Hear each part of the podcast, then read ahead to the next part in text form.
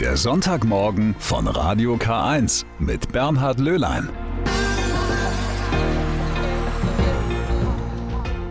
Und das ist schon die zweite Ausgabe vom Sonntagmorgen. Ja, so schnell wird etwas zur Tradition. Ganz lieben Dank für die vielen positiven Rückmeldungen zur ersten Sendung. Auch für Anregungen und Kritik bin ich immer offen. Schreiben Sie einfach eine Mail an redaktion.radiok1.de. So, der Kirchenfunk im Bistum Eichstätt geht also mit seiner neuen Sendung in die zweite Runde. Heute, am 6. Dezember, ist Nikolaus und der wird natürlich seinen gebührenden Platz bei uns finden. Santa Claus ist die amerikanische Bezeichnung für den Weihnachtsmann. Mhm, werden sich jetzt vielleicht viele von Ihnen denken, Weihnachtsmann, Nikolaus ist doch das gleiche. Nicht ganz. Es gibt sicher viele Gemeinsamkeiten, aber auch Unterschiede zwischen diesen Figuren. Johannes Heim hat sich mal die Mühe gemacht und ist, wie sagt man so schön, für uns auf Spurensuche gegangen. Die Aufmachung. Auf den ersten Blick sehen sich beide sehr ähnlich. Beide haben in aller Regel einen weißen Bart und tragen ein langes rotes Gewand. Beim Weihnachtsmann ist das ein Pelzmantel. Auf dem Kopf trägt er eine Zipfelmütze mit einem Bommel. Der Nikolaus ist ein Bischof und sieht daher auch so aus wie einer. Mit einem Messgewand, einem Bischofsstab und einer Bischofsmütze auf dem Kopf, der sogenannten Mitra. Das Auftreten. Beide sind freundlich, vor allem zu Kindern. Sie teilen Geschenke aus, die sie in einem Sack mittragen. Der Weihnachtsmann kommt auf einem Schlitten, der von Rentieren gezogen wird. So luxuriös hat es der Nikolaus nicht. Im Gegenteil, er mag es einfach und geht zu Fuß. Die Herkunft. Der Weihnachtsmann hat seine Wurzeln in Skandinavien. Von dort aus bereist er die ganze Welt. Vor gut 90 Jahren hat in den Vereinigten Staaten die Coca-Cola Company den Weihnachtsmann neu entdeckt. Als Werbefigur. Der Nikolaus war ein Bischof, der im 4. Jahrhundert in der Nähe von Myra in Kleinasien gelebt hat. Die guten Taten, die er vollbracht hat, sind nicht erfunden. So hat er zum Beispiel ein ererbtes Vermögen unter den Armen verteilt. Danke, Johannes. Jetzt sind wir also schlauer. Was ist ein Weihnachtsmann? Was ist der Nikolaus? Um das nochmal klarzustellen, es geht hier nicht darum, die beiden gegeneinander auszuspielen. Wir halten einfach fest, sie sind eben anders, jeder hat seinen Platz, seine Geschichte und Tradition. Da geht es nicht um besser oder schlechter, aber die Unterschiede sollte man schon mal gehört haben. Das passiert auch nicht alle Tage, dass der Nikolaus auf einen Sonntag fällt. Eigentlich eine tolle Sache, da müssen die meisten nicht arbeiten und somit ideal für ausführliche Besuche von Nikolaus und Co., um den Kindern eine Freude zu bereiten wäre da nicht Corona. Aber sich den Tag deswegen verderben zu lassen, kommt gar nicht in Frage, schon gar nicht für die katholischen Hilfswerke, für die der Nikolaus eine große Bedeutung hat. Als Vorbild, anderen etwas Gutes zu tun. Und so haben die Hilfswerke jede Menge Ideen, wie sich der Tag des großen Heiligen gestalten lässt. Gabriele Höfling hat sich umgehört. Eine gute Idee wäre vielleicht auch, wenn die Familie sich gemeinsam überlegt, ähm, was macht eigentlich den Nikolaus so bekannt, so berühmt und was könnte ich machen? Kann ich sagen, ich bin Nikolaus und was müsste dann geschehen? Sagt Schwester Teresita Maria Müller vom katholischen Bonifatiuswerk. Ein Tipp, der heilige Nikolaus war dafür bekannt, dass er sich mit großem Herzen für andere einsetzte, besonders für Arme und Schwache. Auch im Corona-Jahr 2020 ein guter Ansatz, findet die Ordensfrau und für Groß und Klein einfach umzusetzen. Indem ich so ein bisschen aufmerksam bin, ähm, wo können andere Leute mich gebrauchen, wo kann ich anderen Leuten, anderen Kindern, anderen Jugendlichen eine Freude machen, wo kann ich jemand helfen oder kann ich eigentlich mal einem Nachbarn, der gar keinen Besuch kriegt, eine Karte schreiben oder eine Tafel Schokolade vor die Tür legen oder ein kleines Nikolaussäckchen an die Türklinke hängen von außen, auch wenn ich ihn nicht besuchen kann. Und es gibt noch mehr Beispiele. Sich am Fenster mit viel Abstand auf einen Plausch treffen oder einfach virtuell die Gemeinschaft mit dem Nächsten suchen. Yvonne Henke von den Maltesern hatte eine charmante Idee oder vielleicht auch ein Backpaket zusammenzustellen und zu sagen, ich packe ein kleines Tütchen, da kommt ein bisschen Mehl rein, ein bisschen Backpulver, was zum Verzieren und ähm, wir verschenken das an Freunde und Bekannte. Und am Nikolausabend öffnen wir dieses Päckchen gemeinsam. Wir machen uns dann eine Zoom-Konferenz oder eine andere Videokonferenz, da sind ja alle jetzt ganz geübt drin, und backen dann zum Beispiel zusammen die Kekse. An solchen Aktionen hätte auch der historische Nikolaus sicher seine Freude. Sein soziales Anliegen ist heute aktueller denn je, findet Yvonne Henke. Alle merken durch Corona, dass es sehr, sehr viel mehr Bedürftige gibt als vorher angenommen, als man sich das jemals vorstellen konnte. Und die Menschen, die einsam sind und zu Hause sitzen und im Moment gar keine Kontakte haben, für die ist das toll. Es gibt jemanden, der zu ihnen kommt, der an sie denkt, an einem so einen besonderen Tag und ihnen dann eine Freude bereitet. Ich finde, das ist schon eine schöne Idee, an jemanden zu denken, um ihm oder ihr eine Freude zu bereiten. Wenn nicht heute am Nikolaustag, wann dann? Geschenke, die die Welt nicht braucht. Nun, die gibt es wie Sand am Meer. Melanie Arzenheimer war ja eben hier, hat mir ein paar vorbeigebracht. Blinkende Schnürsenkel. Naja, wer es braucht. Was wirklich benötigt wird und was auch ein absolut notwendiges Geschenk wäre, das wäre denen etwas zu geben, die so gut wie nichts haben. Zum Beispiel den Frauen, Männern und Kindern, die in den Flüchtlingslagern auf Lesbos und anderen griechischen Inseln untergebracht sind. Gerade jetzt im Winter fehlt es ihnen am nötigsten, sagt Cordula Klenk. Sie ist Referentin für Flüchtlingshilfe und Integrationsdienste beim Malteser Hilfsdienst im Bistum Eichstätt. Auf diesen griechischen Inseln herrschen Menschen unwürdige Verhältnisse. Es gibt zum Beispiel keinen festen Boden unter den Zelten. Sie laufen bei jedem Regen voll Wasser. Es gibt keine Heizung und zu wenig warme Kleidung oder Schuhe. Also in Moria zum Beispiel waren die Zustände schon vor dem Brand katastrophal. Jetzt wurde ein neues Camp erbaut, das sich allerdings direkt an der Küste befindet und die Menschen sind dem Wetter damit schutzlos ausgeliefert. Darum beteiligen sich die Flüchtlingshilfe der Malteser und die diözesane Flüchtlingsseelsorge an einer Aktion der Organisation Space Eye. Nach Weihnachten sollen dann nämlich zehn Containerladungen mit Hilfsgütern transportiert werden. Jetzt wird fleißig gesammelt, vor allem warme Kleidung, Unterwäsche und Hygieneartikel werden benötigt. Eine ausführliche Liste finden Sie auf der Internetseite der Malteser, und zwar unter www.malteser-eichstätt.de. Diese Form des Spendens ist wirklich einfach, denn der nächste Drogeriemarkt zum Beispiel, der ist gar nicht so weit. Einfach vor dem Regal stehen und sagen, jetzt nehme ich nicht nur für mich was mit, sondern auch noch für jemanden anderen. Das ist eigentlich nicht viel Aufwand, den man hat. Oder wenn man vor dem Kleiderschrank steht und sieht, hier ist so viel und ähm, vieles davon ziehe ich nicht mehr an, aber es ist noch in einem guten Zustand und jemand anders würde sich darüber freuen und jemand anders benötigt das auch, dann bedeutet es für jemand anderen sehr viel und für mich eigentlich nur einen kleinen Gang, ähm, um diese Spende weiterzugeben. Abgeben können Sie die Spenden in Kartons verpackt an den kommenden Dienstagen, also am 8. und 15. Dezember, jeweils von 9 bis 18 Uhr, und zwar in Eichstätt im Malteser Ausbildungszentrum Bahnhofsplatz 14. Und das sind dann wirklich sinnvolle Geschenke, die dringend gebraucht werden. Die Bilder, die wir von den Menschen in den Flüchtlingslagern sehen, sind wirklich sehr erschreckend. Und ich denke, so sollten Menschen nicht leben müssen.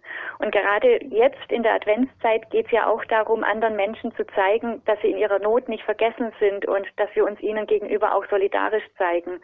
Und Advent bedeutet für mich einfach auch, dass man nicht lange überlegt, sondern mutig ist, dass man einfach macht und da anpackt, wo es nötig ist. Und diese sehr ganz praktische Hilfe kann ein wirkliches Hoffnungs- oder auch ein Lebenslicht für andere Menschen bedeuten. Soweit Cordula Klenk von der Flüchtlingshilfe. Alle Infos finden Sie, wie gesagt, im Internet unter www.malteser-eichstätt.de. Er sorgt immer mal wieder für eine Schlagzeile, der Eichstätter Bischof Gregor Maria Hanke. In der vergangenen Woche ist ein Interview mit ihm veröffentlicht worden. Darin sieht er in der Haltung der Kirche zu den Grünen in den 1980er Jahren eine verpasste Chance. Die Kirche habe damals verschlafen, sich dieser Bewegung zu öffnen. Oha, da waren manche wirklich richtig überrascht. Bischof Hanke, der in der öffentlichen Wahrnehmung eher als konservativer Bischof angesehen wird, er liebäugelt mit den Grünen. Nein, das ist schon zu kurz gedacht, denn Bischof Hanke gilt seit vielen Jahren als Vorreiter einer ökologischen Denkweise ob als Abt im Kloster Plankstetten oder als Bischof einer Diözese, die es sich zum Ziel gesetzt hat, in einigen Jahren klimaneutral zu sein. Und da kennt er eben keine Berührungsängste, weder zu den Grünen noch zu der Bewegung Fridays for Future. So hat sich Hanke erst vor kurzem beim Schöpfungstag in Ingolstadt geäußert. Die Christen sind eigentlich eine Schöpfungsbewegung. Wir glauben an Gott, den Schöpfer, der uns diese Welt als Geschenk, als Garten gegeben hat. Und wir sollten als Menschen mit diesem Geschenk auch entsprechend gärtnerisch umgehen. Auch wenn die Kirche nun nicht unbedingt an der Spitze der ökologischen Bewegung stehe, Christen dürfen ökologisches Denken nicht als Ideologie abtun. Was heute sehr stark als ökologischer Lebensstil propagiert wird, das ist eigentlich ein, ein urchristliches Anliegen, nämlich ein solidarischer Lebensstil. Das Christentum hat sich immer ausgezeichnet durch Bescheidenheit, durch Gerechtigkeit, durch Teilen, die Bereitschaft zu teilen. Und das sind Haltungen, die wir gerade heute brauchen, um die ökologische Krise zu meistern. Sagt der Eichstätter Bischof Gregor Maria Hanke und mit einer solchen Aussage in die Schlagzeilen zu kommen, das finde ich voll in Ordnung. Sie hören Radio K1 mit dem Sonntagmorgen heute am 6. Dezember, Nikolaustag. Viele Kinder sind heute richtig traurig, denn wegen diesem doofen Corona wird der Nikolaus sie nicht besuchen können. Aber auch der Nikolaus ist traurig. Oder die vielen Herren und auch manche Damen, die im Gewand des heiligen Nikolaus gerne zu den Kindern gekommen wären und ihnen eine kleine Freude gebracht hätten sowie Anton Schatz. Er ist Pfarrer von Böhmfeld im Landkreis Eichstätt und zugleich Seelsorger im Bereich Kinderpastoral hier im Bistum.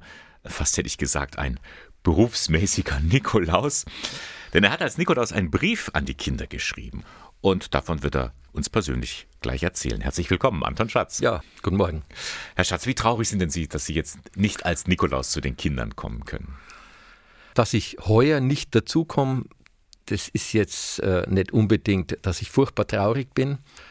Dass es grundsätzlich nicht möglich ist, ist schon schade, weil einfach da eine hm, tolle Chance auch nicht oder nicht so da ist.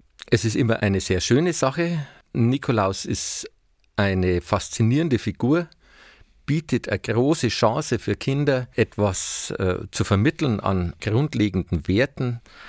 Er ist einer, der sein Herz berühren lässt, der unmittelbar hilft, ohne rumtaktieren. Im Prinzip eigentlich eine christliche Solidarität, wie es der Papst Franziskus immer wieder verkündet. Sie haben einige Erfahrungen als Nikolaus gemacht in Ihrer langjährigen Zeit als Pfarrer, als Seelsorger.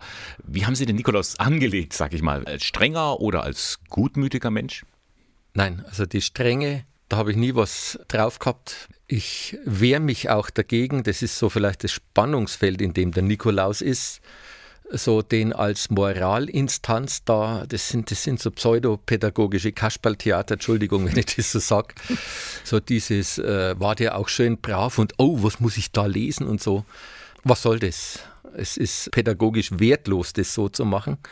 Mir ist es wichtig, einfach den Nikolaus als einen Menschen zu spielen, der andere Menschen mag, ohne Vorbehalte, der das sehr kreativ zeigt, ob das die Legende ist mit dem Kornschiff oder mit den drei Mädels, denen er dann die Goldkugeln da ins Fenster legt. Diese Gäste, die einfach das Herz anrührt und da kann ich Kinder berühren.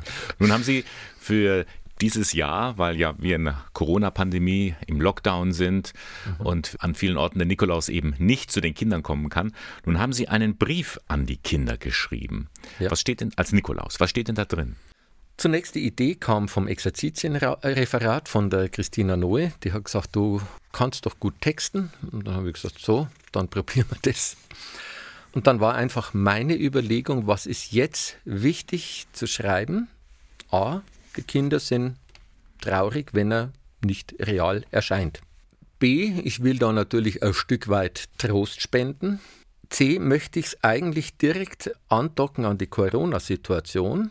Und wenn der Nikolaus einer ist, der Kinder und Menschen mag, dann ist er auch traurig. Also dann fällt da ja was Wichtiges weg. Und dann erzählt es der Nikolaus in dem Brief und sagt, ich bin total traurig, ich liebe doch das heiß und innig und jedes Jahr mache ich das und ich bin doch so gern bei euch und Jetzt darf ich auch nicht. Ich kann es ja verstehen mit dem Abstand und so, aber ich will mich nicht damit abfinden, dass das ausfällt. Und dann kam mir so die Idee, dass man die eine Legende, die mit den drei Mädchen an Corona andocken kann. Denn da habe ich es doch auch geschafft. Da habe ich ja mit Abstand Gutes getan. Heimlich bei Nacht. Ja, sollte ja Überraschung sein, dass mich ja niemand sieht.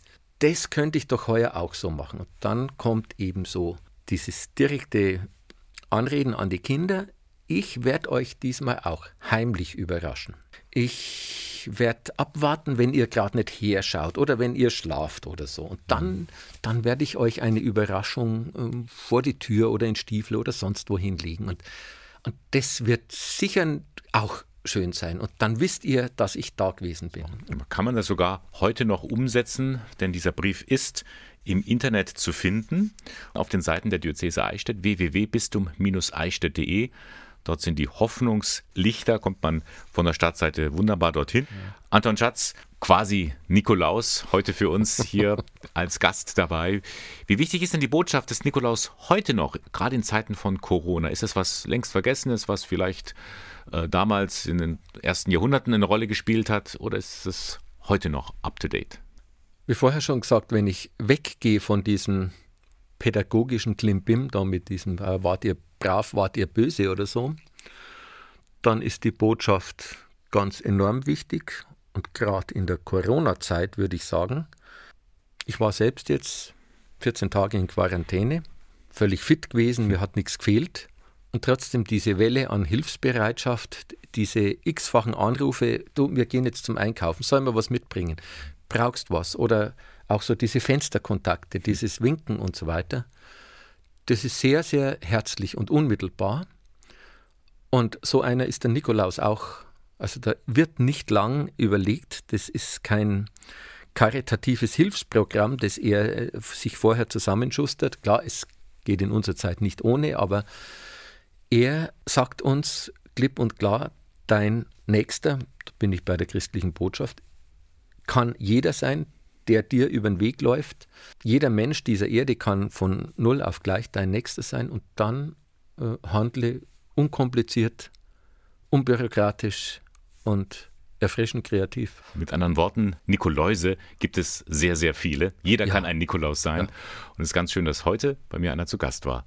Vielen Dank, Anton Schatz von der Kinderpastoral im Bistum Eichstätt. Alles Gute. Und ich wünsche allen Nikoläusen, ob real, analog oder sonst wie, einfach, äh, dass sie trotzdem viel, viel Freude auch heuer haben. Und den Kindern natürlich auch.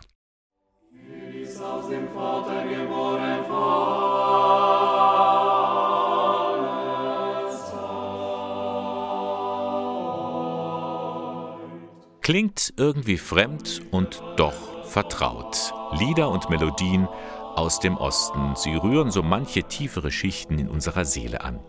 Und das gilt auch für eine Musikproduktion, die vom Collegium Orientale in Eichstätt stammt. Das ist eine Art Priesterseminar für Studierende der Ostkirche.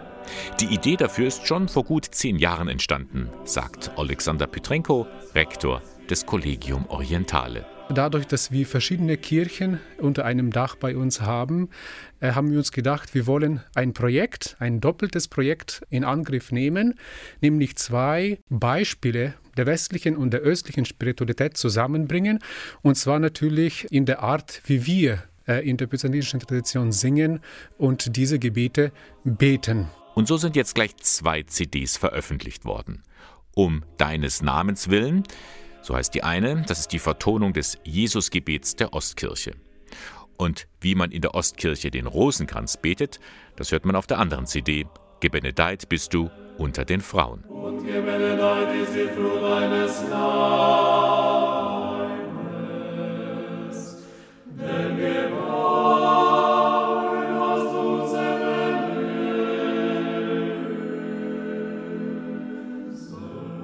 Das Besondere ist, natürlich unsere meditative Art des Gesanges.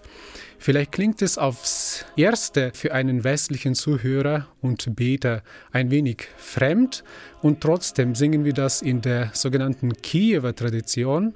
Und da merkt man schon sehr eindeutig westliche Einflüsse, also die Mehrstimmigkeit und auch die entsprechenden Harmonien. Typisch an den Gesängen ist auch die ständige Wiederholung der Textpassagen, so wird man hineingenommen in die Gebete, kann sogar dank der wunderbar gestalteten Texthefte mit einstimmen. Die CDs eignen sich sehr gut, besonders für die kommende Zeit, wo die Abende auf Weihnachten hin und im Winter noch ziemlich lange sind, dass man zur Ruhe kommt, dass man sich hinsetzt oder sich einfach nach den arbeitsreichen und intensiven Tagen der Adventszeit erholen. Sozusagen Musik zur Entspannung und für die Seele. Alexander Petrenko ist richtig glücklich mit dem Ergebnis und das aus zwei Gründen. Ich bin sehr froh, dass wir diese Aufnahmen im Herbst 2019 zusammen mit dem Amt für Kirchenmusik hier aufnehmen konnten und dass wir jetzt in diesem Pandemiejahr uns äh, nur an die Produktion heranmachen mussten. Nun lassen auch Sie sich einstimmen in die Zeit um Weihnachten mit den Gesängen in der ostkirchlichen Tradition. Infos dazu zu diesen beiden CDs und auch ein paar Hörproben und natürlich die Möglichkeit zur Bestellung. Die finden Sie im Internet unter www.collegium-orientale.de.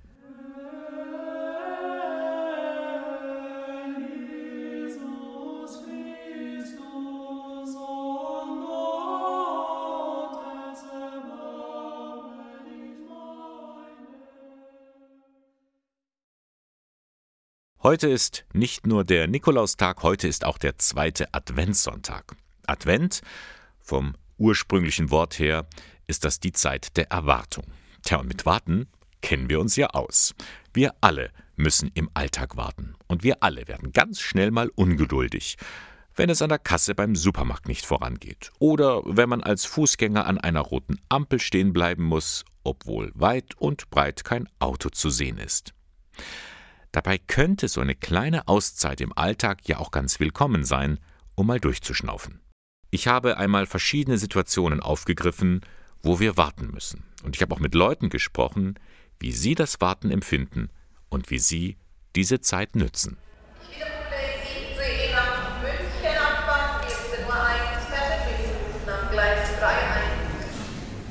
Freitagnachmittag auf dem Ingolstädter Hauptbahnhof. Ein bisschen geht es hier zu wie in einem Ameisenhaufen.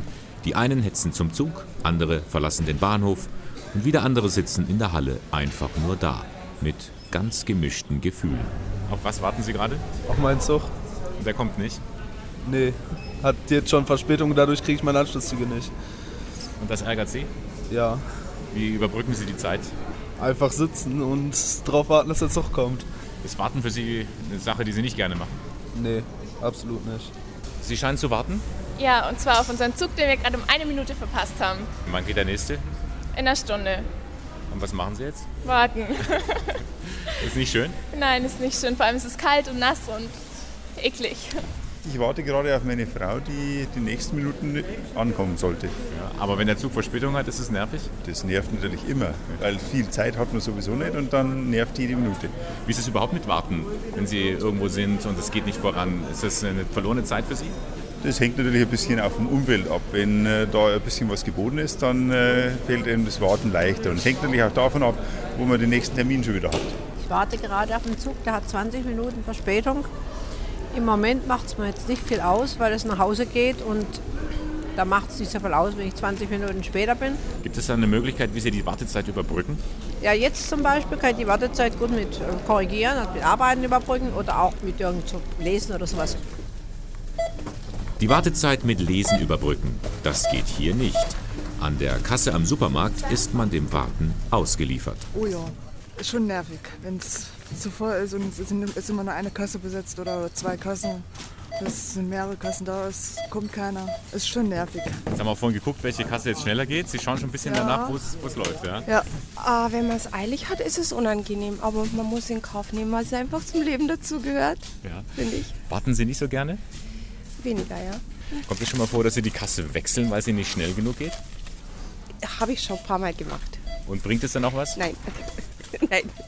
Man meint immer, das ist wie beim Spurwechsel auf der Autobahn. Man kommt trotzdem nicht weiter. Da bin ich eigentlich mittlerweile in Geduld geübt. Denn ich we- weiß das bei uns aus der Arztpraxis, dass die Leute gerne ungeduldig sind. Und äh, ja, man muss halt ab und an warten, bis man an der Reihe ist. Wie nützen Sie manchmal Zeiten, wo Sie warten müssen? Nicht nur an der Supermarktkasse oder sonst auch? Aufs Handy gucken zum Beispiel.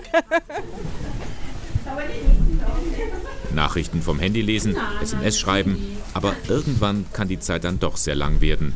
im Wartezimmer beim Arzt. Wie lange warten Sie schon? Wir haben jetzt vor fünf Minuten rein. Das geht also noch. Ja, ja. Und haben Sie sich Zeit genommen, wenn Sie zum Arzt gehen? Machen wir immer. Muss man sich Zeit mitbringen. Wann werden Sie unruhig? Ja, wenn es mal über Stunden ausgeht, wäre ich unruhig. Was machen Sie dann, wenn es so lange dauert? Weiter warten hilft ja nichts. Ärgern Sie sich manchmal? Manchmal ein bisschen, ja. Wenn man da sitzt und immer wieder andere Druck kommen. Aber man kann es da warten. Wie haben Sie denn jetzt die Wartezeit überbrückt? Ich war kurz noch beim Einkaufen, beim Bankautomaten. Also die erste Wartezeit seit meiner Anmeldung ist schon etwas gefüllt worden. Das heißt, Sie wussten, dass Sie warten müssen und haben das dann sinnvoll umsetzen können? Genau. Warten, ist es für Sie ein unangenehmes Gefühl? Ja, weil ich eigentlich oft warten muss. Ich bin viel mit drei Kindern da unterwegs, irgendwo hinbringen, abholen. Und äh, da ist mein Tag sehr getaktet. Das heißt, ich bin oft darauf angewiesen, dass was flott passiert. Haben die Menschen das Warten verlernt? Ja, ich denke schon. Also ich gehöre eher zu den ungeduldigen Menschen, ich gebe es zu. Die Kinderstation im Klinikum Ingolstadt. Bis es hier zum ersten Schrei eines Babys kommt, müssen die Eltern und allen voran die Mutter auch lange warten. Dann aber ist die Erleichterung groß. Haben Sie lange darauf warten müssen bei der Geburt? Ja, das schon. Aber zum Glück kam es dann im Endeffekt doch früher als erwartet, weil es über einen Kaiserschnitt kam und deshalb halt zehn Tage früher als geplant. Wenn Sie da auf das Kind warten müssen, welche Gefühle haben Sie da gehabt? Ja, am Anfang finde ich, hat man das Gefühl, man ist schwanger und das ist einfach ein Zustand, aber man hat gar nicht so vor Augen, oder ist es nicht so bewusst, dass dann irgendwann das Kind kommt. Aber je mehr man das Kind dann spürt, wie es sich bewegt, also desto neugieriger wird man dann. Dann die letzte Phase des Wartens ist ja dann eher unangenehm. Haben Sie das dann nicht mehr so schön empfunden? Mm, es wird natürlich anstrengend, weil es immer schwerer wird, aber ähm, es ist so zwiegespalten. Man freut sich natürlich umso mehr und kann es dann kaum noch erwarten. Ja. Das, und jetzt ist das Kind da, ist es wie, wie Geburtstag, Weihnachten zusammen oder was ist das jetzt für ein Gefühl? Ja, am Anfang ist man natürlich erstmal erledigt nach so einer Geburt, aber ähm, gut, jetzt ist es ja 24 Stunden her und ich finde, die Freude wächst halt immer mehr. Ganz still und ganz brav auf mhm. dem Schoß vom Vater. Wie haben Sie die Wartezeit erlebt? Hm, vielleicht weniger dramatisch noch als die Mama, weil ich natürlich das Kind nicht im Bauch hatte. Ich sag mal, die richtige Spannung kam allerdings wie ein richtiger Peak am Schluss in den letzten zwei Tagen. Da bin ich auch richtig nervös geworden und es war ein extrem emotionaler Moment, den ich absolut unterschätzt habe an dem Tag der Geburt, als das Kind dann da war. Ist unbeschreiblich. Auch der Advent hat viel mit Warten zu tun. In der Kirche wird die Ankunft des Herrn erwartet als kleines Kind, das an Weihnachten geboren wird.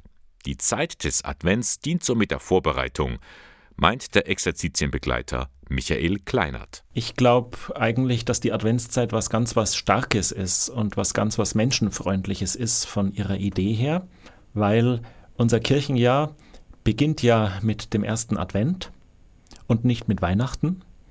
Und eigentlich ist da vor Weihnachten eine ganz lange Wartezeit voran. Wenn ich es mal im Vergleich ausdrücken will, wenn jemand eine neue Stelle anfängt zu arbeiten, dann stellt man ihm einen Schreibtisch auf und einen Computer hin und sagt, Sohn, jetzt fang mal an.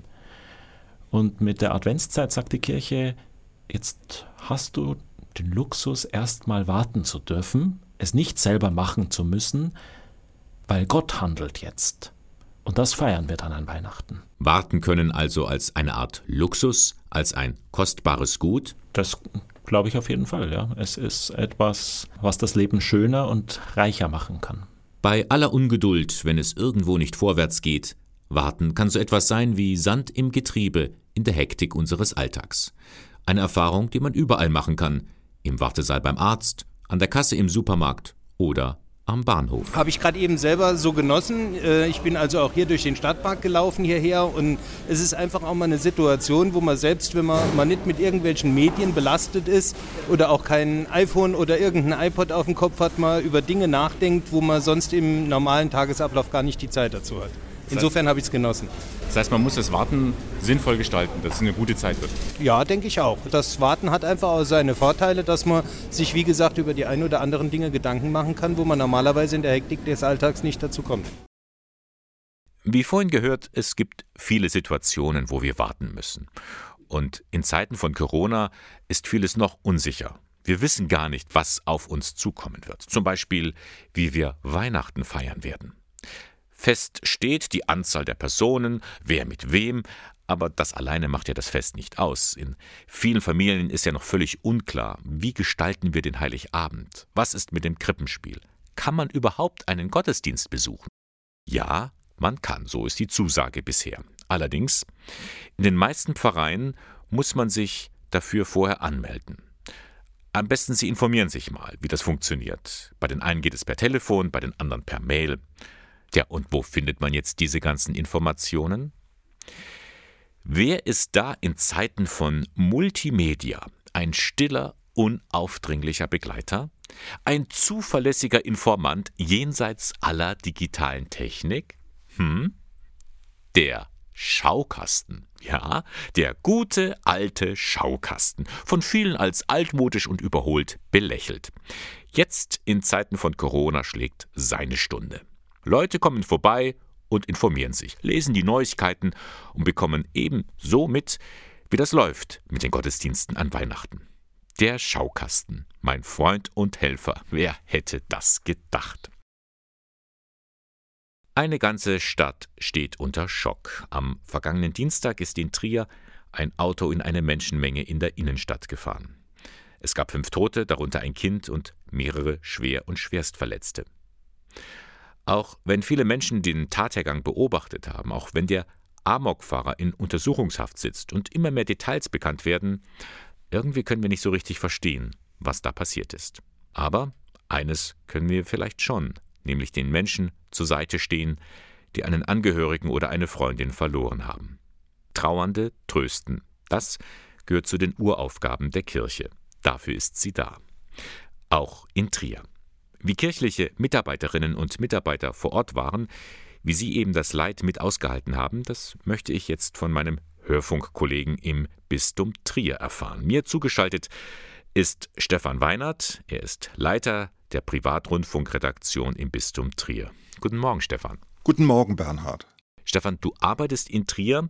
Wie hast du von diesem schrecklichen Unglück erfahren? Ich war in meinem Büro im bischöflichen Generalvikariat. Das liegt mitten in der Innenstadt, etwa 300 Meter entfernt von der Fußgängerzone, wo diese Amokfahrt stattfand. Wir haben als erstes die Martinshörner gehört, dann kam auch die erste Information schon von außen und wir haben schnell versucht, uns ein Bild zu machen über die Internetseiten der regionalen Medien, übers Radio und haben dann zunächst mal reagiert und haben an alle Kolleginnen und Kollegen im Haus die Aufforderung der Trierer Polizei weitergegeben, die äh, Fußgängerzone zu meiden. Kann man das so sagen? Eine Stadt befindet sich im Schockzustand? Ja, gerade für die erste Zeit ist das sicher ein passender Begriff. Die Menschen waren geschockt, erschreckt, tief traurig, ratlos. Es gab auch Wut über den Täter. In sozialen Netzwerken gab es dann leider auch die üblichen Rachefantasien. Gleichzeitig war aber auch viel Zusammenhalt zu spüren, zu hören, zu lesen und ganz viel Dankbarkeit für die Rettungskräfte, für die Polizei, für die Mitarbeiterinnen und Mitarbeiter der Stadt Trier, die an diesem Tag alle unheimlich gute Arbeit geleistet haben. Vorhin habe ich gesagt, es zählt zu den Uraufgaben der Kirche, in solchen Momenten vor Ort zu sein, die Menschen irgendwie aufzufangen. Wie war das bei euch in Trier? Ja, die Notfallseelsorger werden in solchen Situationen ja mit alarmiert. Es waren mehrere vor Ort, um zu helfen. Auch die Telefonseelsorge war ein wichtiger Ansprechpartner. Und noch am Nachmittag wurde im Trierer Dom, der auch mitten in der Innenstadt liegt, da wurde ein Ort eingerichtet zum Beten, zum Trauern und zum Gedenken. Und wurden dann auch spezielle Gottesdienste angeboten? Noch am Dienstagabend um 20 Uhr fand im Trierer Dom ein ökumenisches Trauergebet statt mit Bischof Stefan Ackermann und dem Superintendenten des evangelischen Kirchenkreises Trier, Jörg Weber.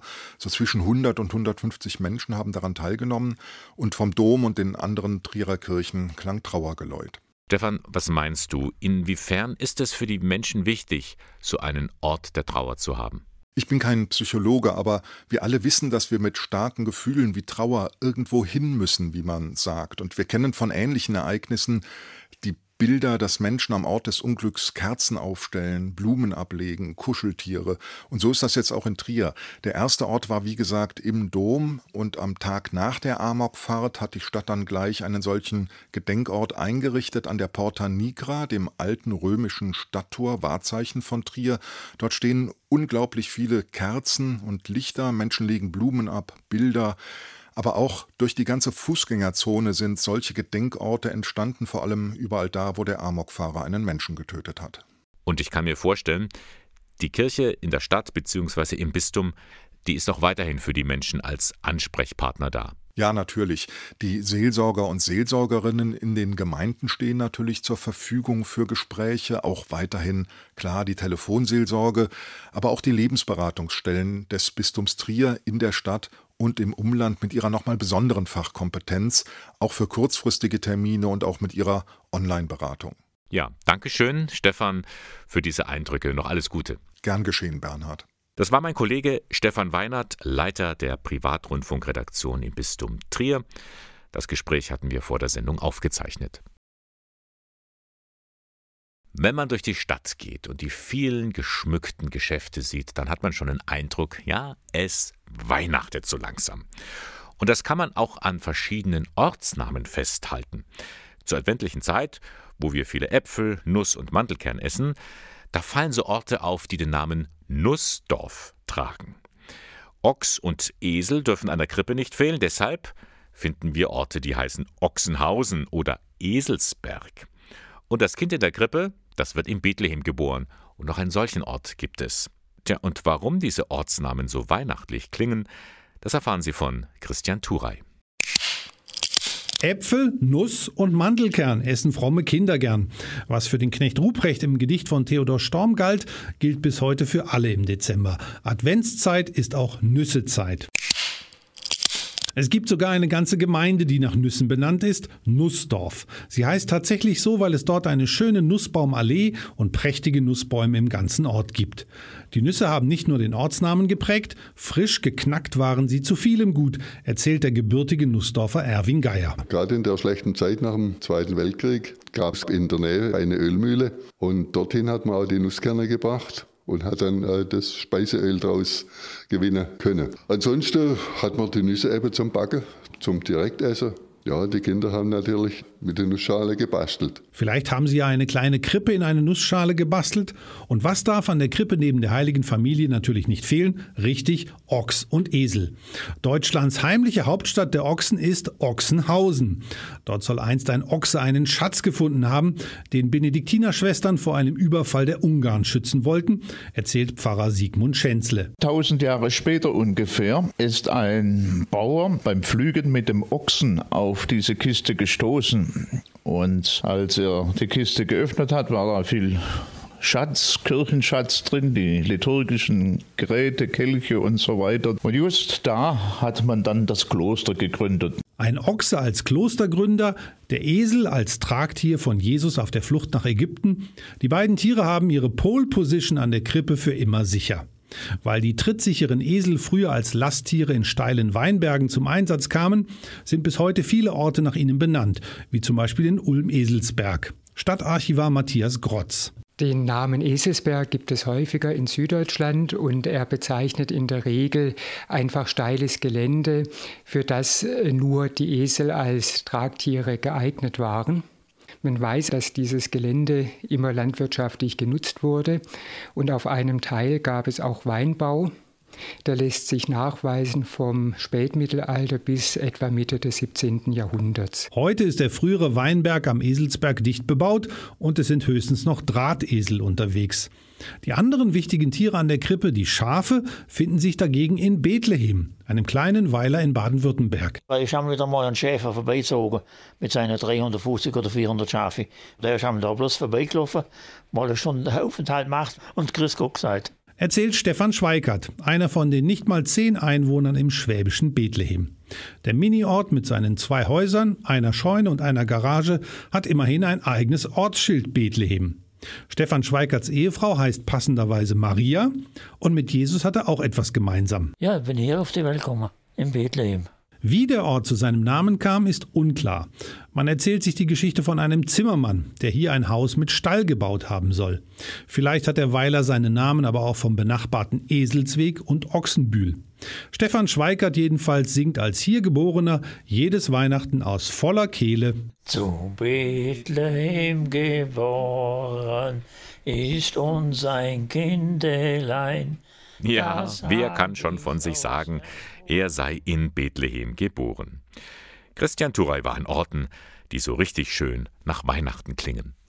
Man könnte meinen, es sei ein Klischee. Jungs lesen nicht so gern. Sie haben einfach weniger Lust auf Bücher als Mädchen. Aber das ist nicht so einfach ein Bauchgefühl, das stimmt wirklich. Studien in ganz Europa haben das ergeben. Und auch die Leiterin der Bücherei der Stadt Eichstätt, Claudia Forster, kann das bestätigen. Im Bereich der Kinder unter sechs ist es noch relativ ausgewogen, aber selbst im Grundschulalter zeichnet sich die Tendenz schon ab, dass wir eigentlich mehr äh, weibliche Leser bei uns haben und das setzt sich dann mit zunehmendem Alter auch fort bis in den Erwachsenenbereich hinein. Um da ein wenig gegenzusteuern, gibt es seit einigen Jahren das Projekt Boys and Books, zu Deutsch Jungs und Bücher. Auf der gleichnamigen Internetseite werden zweimal im Jahr Top-Titel vorgestellt, speziell für Jungs im Alter zwischen 8 und 18 Jahren. Mittlerweile leitet Ina Brendel-Perpina das Projekt. Die Professorin für Deutschdidaktik an der Katholischen Universität in Eichstätt ist überzeugt, diese Bücher kommen an. Wir haben keine Angst vor populärer Literatur, das heißt die Literatur, die im schulischen Unterricht bislang wenig eine Rolle spielt, soll hier einen Platz finden. Wir wollen das fördern, was man das Unterhaltungslesen nennt, also Lesen zur Entspannung, Lesen ähm, aus Lust. Und diesen Lustgewinn erhoffen wir uns, äh, Jungen zu verschaffen mit den Lektüren, die auf unseren Top-Titelpostern stehen. Kleines Manko, bei der Auswahl der Bücher entscheiden Jungs selbst nicht mit. Bisher. An der Uni in Eichstätt startet aber nun ein Seminar, bei dem geforscht wird. Wie kommen die empfohlenen Bücher bei der Zielgruppe an? Und wie können die Jungs in Zukunft mitentscheiden? Dominik Achtermeier leitet dieses Forschungsprojekt mit dem griffigen Titel Bookster Boys. Im Rahmen des Seminars erarbeiten wir im Moment Konzepte zu einzelnen Titeln aus den Altersklassen 8 plus und 10 plus, mit denen dann später im Sommer 2021 die Eichstätter Grundschüler im Rahmen eben dieses Leseförderprojektes angesprochen werden sollen. Mit im Boot sitzt auch die Bücherei in Eichstätt. Die wird ja vom katholischen St. Michaelsbund mitgetragen.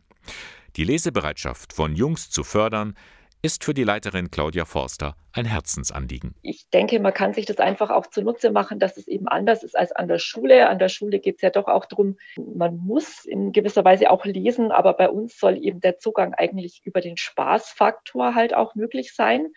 Und weil eben die Zahlen ja gerade bei den Jungs so zurückgehen, hoffe ich mir halt einfach auch durch das äh, Projekt, dass wir die Jungs so ein bisschen bei der Stange halten können. Dass sie also zu sogenannten Bookster Boys werden. Jetzt startet erstmal das Seminar. Achthammer und die Studierenden sind schon gespannt, wie sich das entwickeln wird. Ich glaube, das ist eine ganz tolle, innovative Idee, letztendlich auch nochmal das Lesen in unserer Gesellschaft zu verankern denn durch das Lesen kann man natürlich die eigene Gedankenwelt so richtig ans Laufen bringen und anregen. Dass wir viel, viel mehr Kinder motivieren können zu lesen, weil ich selber schon immer sehr gern gelesen habe. Und ich möchte es eigentlich gerne weitertragen, dass einfach mehr Kinder lesen. Sie können aber schon jetzt mal auf die Internetseite schauen, www.booksandboys.de und da finden Sie einige empfohlene Titel und somit auch das eine oder andere Geschenk für Weihnachten. Nikolaustag ist heute und dazu passt ganz gut der gestrige Tag, also der 5. Dezember. Das ist nämlich immer der internationale Tag des Ehrenamtes. Und da sollten wir nicht vergessen, ehrenamtliches Engagement ist einfach ein unverzichtbarer Bestandteil einer lebendigen Gesellschaft. Ohne das Heer von Ehrenamtlichen würde unser soziales Netz zusammenbrechen. Ohne Menschen wie Monika Ströttges aus Ingolstadt. Sie setzt sich ein für Menschen in Not, organisiert eine Wohnung für eine syrische Familie und engagiert sich viele Stunden in der Freiwilligenagentur. Einfach weil ich Zeit gehabt habe und nicht zu Hause vorm Fernseher sitzen wollte. Ich wollte mich immer schon ehrenamtlich engagieren, aber solange ich berufstätig war, war das halt ein bisschen schwierig, weil die Zeit nicht vorhanden war. Aber in dem Moment, wo ich meinen Rentenbescheid gehabt habe, bin ich losgezogen und habe mir eine ehrenamtliche Tätigkeit gesucht. Das alles könnte der Staat alleine nicht leisten, sagt sie. Dazu braucht es eben Frauen und Männer, die ohne groß nachzudenken, was bringt mir das, einfach zupacken. Und wenn man selber ein Ehrenamt ausüben möchte, wo kann man sich da am besten informieren? Zum Beispiel im Internet. Und ansonsten einfach mal überlegen, was macht mir Spaß? Ist es die Kirche? Ist es eine soziale Einrichtung? Einfach aufstehen und sagen, ich mache jetzt was, weil eine Stunde in der Woche ist schon ganz viel. Menschen wie Monika Ströttges sind es, die dafür sorgen, dass der Begriff Solidarität nicht nur eine hohle Phrase ist, gerade jetzt in dieser Pandemie. Gestern, am 5. Dezember, war der internationale Tag des Ehrenamtes. Und damit geht der Sonntagmorgen von Radio K1 zu Ende. Ich danke Ihnen ganz herzlich fürs Zuhören und jetzt kommt wieder das übliche Sprüchlein. Radio K1 ist der kirchliche Hörfunk für die Diözese Eichstätt. Sie finden uns dort am Leonroth Platz 4. Moderation und Redaktion der Sendung Bernhard Löhlein. Alle Infos von heute und die Sendung zum Nachhören, die gibt es im Internet unter Radio K1 www.sonntagsschule.de. Ja, begonnen hatten wir die Sendung mit Santa Claus is Coming to Town und mit diesem Song möchte ich mich auch verabschieden und zwar in einer Version vom Boss persönlich. Hier ist Bruce Springsteen mit einer einmaligen Live-Version. Santa Claus is Coming to Town. In diesem Sinne, einen schönen Nikolaustag und bis zum nächsten Mal. Ihr Bernhard Löhlein.